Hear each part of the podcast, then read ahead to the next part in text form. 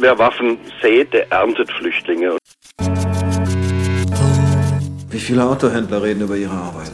Oder Zigarettenverkäufer. Jedes Jahr töten deren Produkte mehr Menschen als meine und meine haben wenigstens einen Sicherungspolster. Es gibt mehrere führende Rüstungsexportnationen, allen voran die USA und Russland, aber Deutschland mischt kräftig mit in diesen Exporten in den Nahen Mittleren Osten. Deutschland ist die Nummer vier der Weltwaffenexporteure bei den Großwaffensystemen, also Kampfpanzer, Militärhelikopter, Kampfflugzeuge und die Nummer drei sogar bei den Kleinwaffen, also den Pistolen, Maschinenpistolen, Sturmgewehren, Scharfschützengewehren. Es macht keinen Unterschied, ob ich aufhöre. Schon am nächsten Tag nimmt jemand anderes meinen Platz ein. Das ist ein Wirtschaftsgut, damit verdienen Leute Geld. Da ist auch wahrscheinlich nicht unbedingt immer die Absicht dahinter, irgendwelche kriminelle Organisationen oder Terroristen zu unterstützen, sondern das ist ein ganz einfaches wirtschaftliches Interesse. Da kann ich einfach meine Familie über mehrere Monate mit einer so einer Fahrt versorgen.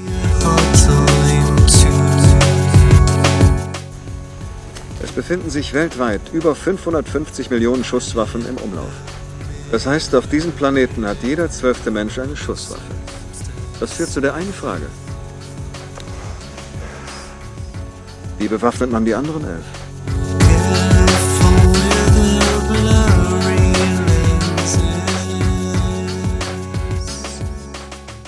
Krieg und Frieden.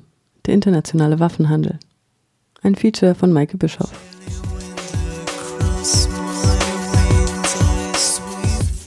Bundesregierung verfolgt nach eigener Einschätzung eine zurückhaltende Rüstungsexportpolitik. Diese orientiert sich außer an den bestehenden Gesetzen vor allem an den im Jahr 2000 von der rot-grünen Regierung verabschiedeten politischen Grundsätzen, wonach die Lieferung, wonach die von, Lieferung von Rüstungsgütern Rüstungsgütern in Länder, die in bewaffnete Auseinandersetzungen verwickelt sind oder wo eine solche droht, nicht genehmigt werden. Darüber hinaus gilt die Beachtung der Menschenrechte im Bestimmungs- und Endverbleibsland als entscheidend. Das sagt Dorothea Schmidt, kritische Sozialwissenschaftlerin aus Berlin.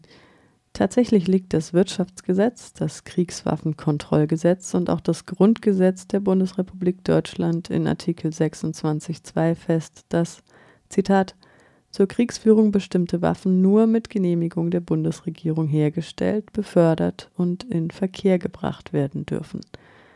Am 24. Dezember 2014 ist außerdem der internationale Waffenhandelskontrollvertrag Arms Trade Treaty, kurz ATT, in Kraft getreten, den 130 Staaten der Vereinten Nationen unterzeichnet haben.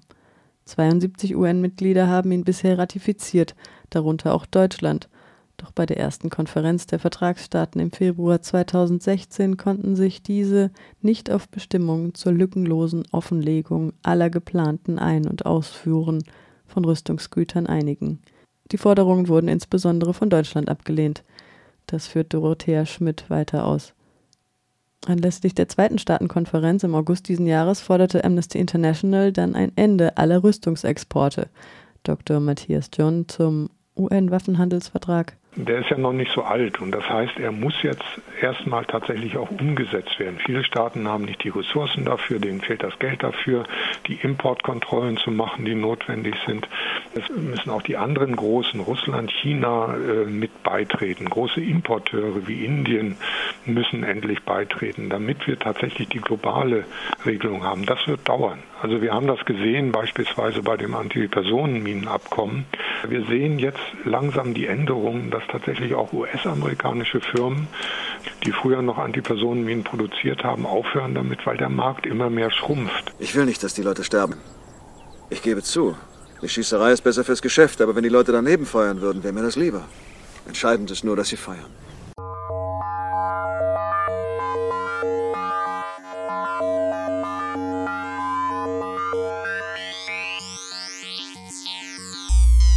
Wie wir bereits eingangs von dem Freiburger Friedensaktivisten und Publizisten Jürgen Kresslin gehört haben, ist Deutschland der weltweit drittgrößte Exporteur von Kleinwaffen. Die mit Abstand größte Waffenschmiede Deutschlands, wie es kürzlich ein grüner Abgeordneter bezeichnete, sei Bayern mit insgesamt 55 Prozent der gesamten deutschen Rüstungsexporte.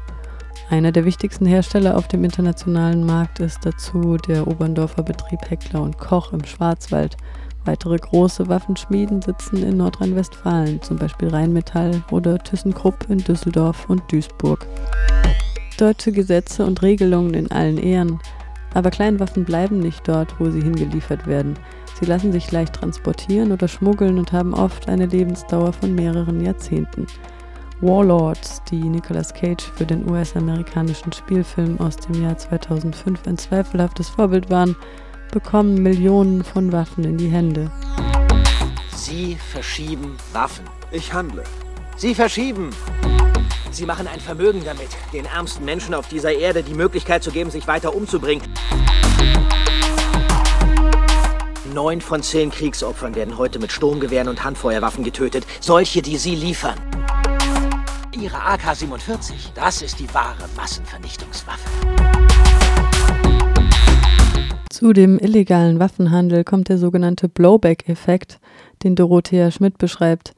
Klassisches Beispiel hierfür ist der Golfkrieg 1990. Damals wurden die USA mit Waffen bekämpft, die sie dem irakischen Regime zuvor bereitwillig geliefert hatten. Im Herbst 2014 verkündete die Bundesregierung erstmals offiziell Waffenlieferungen in ein Kriegsgebiet, und zwar an die kurdischen Peschmerga im Irak, die unter anderem Panzerabwehrraketen und G36 Sturmgewehre der Waffenschmiede Heckler und Koch aus Beständen der Bundeswehr bekamen. Für diese und folgende Lieferungen hat sich die Erfahrung des Blowback ebenfalls bestätigt. ISIS, ISIS ist inzwischen im Besitz von Waffen aus mindestens 25 Staaten, darunter von Sturmgewehren aus Deutschland, die den Kämpfern bei der Eroberung kurdischer Gebiete im Irak oder in Syrien in die Hände fielen oder von Peschmerga-KämpferInnen auf dem Schwarzmarkt verkauft wurden. Journalisten, die zu den dortigen Verhältnissen recherchiert haben, vermuten, dass ISIS mittlerweile sogar Giftgasanlagen aus der Zeit von Saddam Hussein kontrolliert.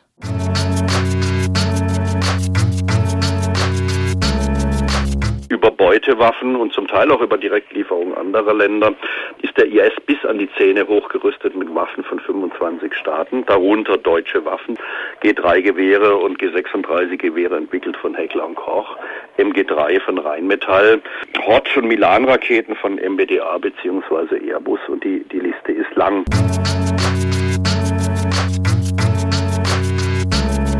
Syrien wurde ab den 60er Jahren von der UdSSR und anderen Staaten massiv aufgerüstet. Der bayerische Ministerpräsident Franz Josef Strauß fädelte 1978 persönlich die Lieferung von Raketen aus deutsch-französischer Koproduktion ein.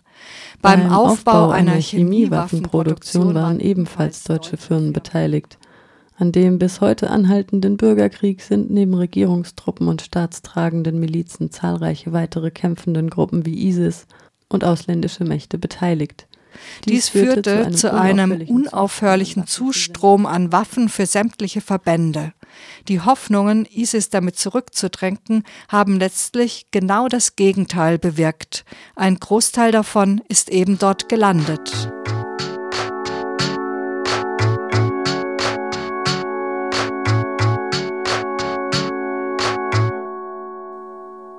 Fotos und Videos von Taliban-Kämpfern in Afghanistan zeigten diese immer wieder mit deutschen Präzisionswaffen, etwa von Heckler und Koch. Die, Die Wege, auf denen sie zu den Kämpfern gelangten, sind vielfältig.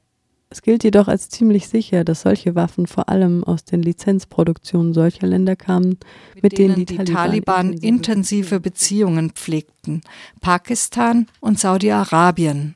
Und mit Saudi-Arabien wiederum pflegt die Bundesrepublik Deutschland rege Handelsbeziehungen. Da werden auch schon mal ganze Fabriken exportiert. Das sind die benannten Lizenzproduktionen.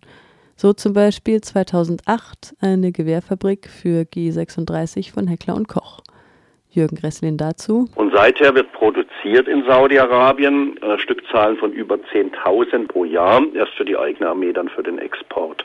Man hat bei diesen sogenannten Lizenzvergaben überhaupt keine Möglichkeiten mehr später ernsthaft Einfluss zu nehmen. Das heißt, man gibt die Kontrolle völlig aus der Hand. Bei diesen Lizenzvergaben ist die Lage der Menschenrechte in den Zielländern offenbar nicht relevant. Dort wird öffentlich in unglaublichen Schlagzahlen exekutiert, auch in Kreuzamputation, linke Hand und rechter Fuß abgehackt. Dieses Herrscherhaus, was extrem rigide vorgeht und nahe geistige und aktive Verbindungen zum islamischen Staat hat, hat zum IS, genau dieses System oder diese, diese Regierung wird seit Jahr und Tag bis an die Zähne hochgerüstet mit deutschen Kriegswaffen. Saudi-Arabien war zeitweise Nummer eins der Empfängerländer deutscher Kriegswaffen, ist im Moment Nummer drei. Erstmal muss man die Interessen definieren. Das macht die Bundesregierung, indem sie sagt, Israel, deutsche Vergangenheit, befreundeter Staat, Saudi-Arabien, Öllieferant, einer der führenden der Welt, also ein befreundeter Staat.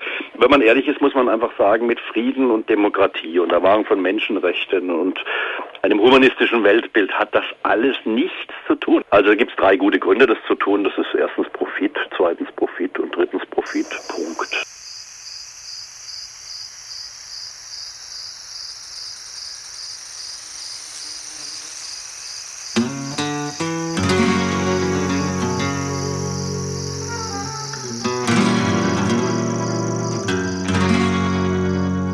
Die Erfahrungen im Irak, in Afghanistan und Syrien zeigen, dass aktuelle Daten nur einen Teil der Wirklichkeit wiedergeben.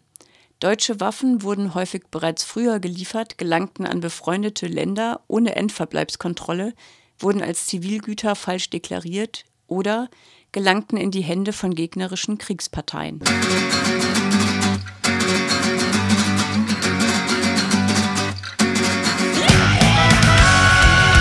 Und wenn man sich diese Staaten gegenüberhält, wohin liefern wir Kriegswaffen und woher kommen die Flüchtlinge, dann ist eine, eine große Schnittmenge feststellbar. Das heißt, wir Deutsche, die jeweiligen Bundesregierungen produzieren Flüchtlinge, kann man fast sagen, indem wir Waffen exportieren an repressive, autokratische Herrscherhäuser, an Staaten, die Menschenrechte auf schwerste verletzen, die die Demokratiebewegung im eigenen Land zusammenschießen und die Menschen müssen fliehen. Da bleibt ihnen gar nichts anderes übrig.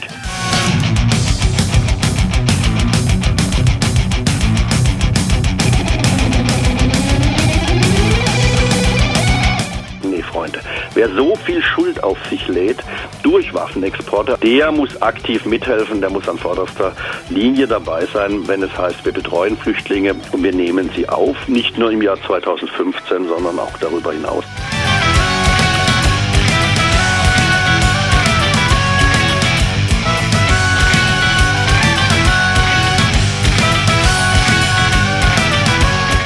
Und dann haben wir seitens der Kampagne Aktion Aufschrei Stopp den Waffenhandel eine klare Forderung. Grenzen öffnen für Menschen, Grenzen schließen für Waffen.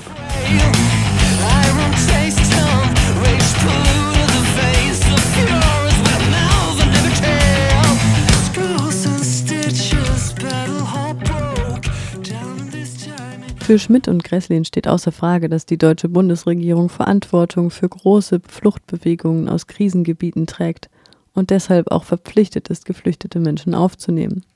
Und auch die politische Willenserklärung, also die politischen Grundsätze der Bundesregierung sagen klipp und klar, es dürfen keine Kriegswaffen geliefert werden an Staaten, die Menschenrechte verletzen. Und diese Kriegswaffenexporte machen über 60 Prozent der deutschen Waffenexporte aus. Die sind rechtlich gesehen nicht erlaubt, allenfalls in Ausnahmefällen, wenn deutsche Interessen berührt sind. Aber diese Ausnahmeregel ist von der Bundesregierung, auch übrigens von den Vorgängerbundesregierungen, massiv gebrochen worden. Hier liegt permanenter Rechtsbruch vor. Gresslin kann immerhin auf einen kleinen Erfolg blicken. Sechs führende Mitarbeiterinnen und Mitarbeiter von Heckler und Koch werden sich in diesem oder im nächsten Jahr in Stuttgart vor Gericht wegen illegalem Waffenhandel verantworten müssen. Mehr als 10.000 Sturmgewehre wurden von ihnen nach Mexiko geliefert in Gebiete, die nicht beliefert werden dürfen wegen der dramatischen Menschenrechtslage. In den sogenannten Unruheregionen wie Chiapas herrscht Polizeigewalt und Willkür es wurden auch bereits Morde an Studierenden von staatlicher Seite verübt. Gresslin ist zuversichtlich, dass die Waffenschmiede aus dem Schwarzwald mit einem Exportverbot belegt werden könnte.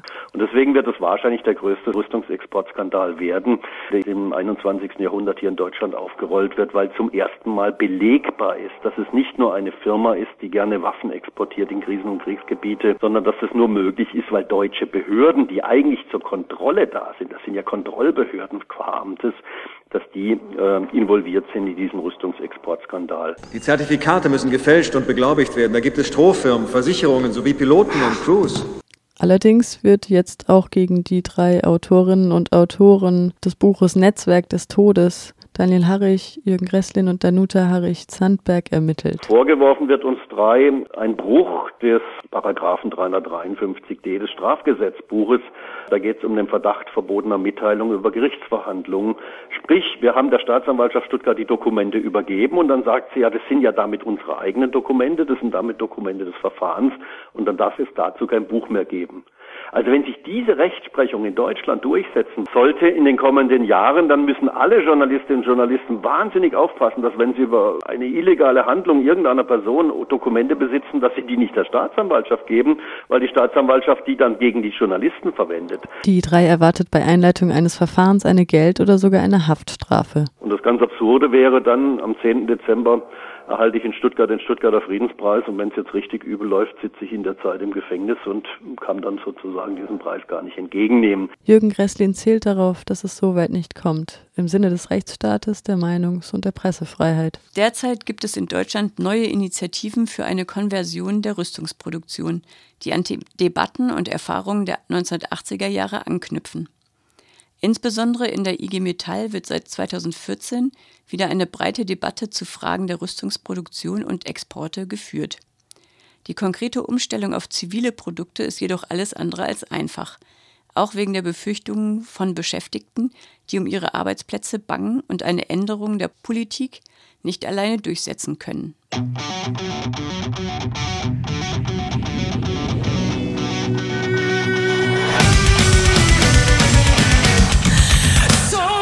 Dieser Hubschrauber wird für humanitäre Missionen eingesetzt. Oh, dann sind Sie jetzt wohl der große Wohltäter.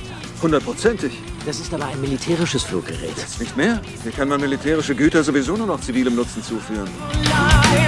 Durch das Ding können Sie nur umkommen, wenn Sie ein Essenspaket auf den Kopf kriegen.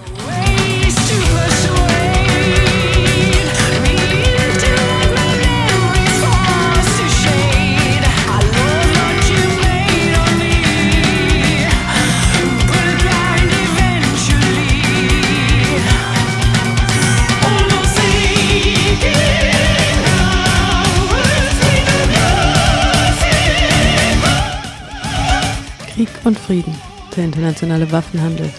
Mit Jürgen Gresslin, Dr. Matthias John, Birgit Huber, Luca Lamberts. Musik von Nais aus Island und Diablo Swing Orchestra aus Schweden. Ausschnitte aus dem Spielfilm Lord of War von Andrew Niccol.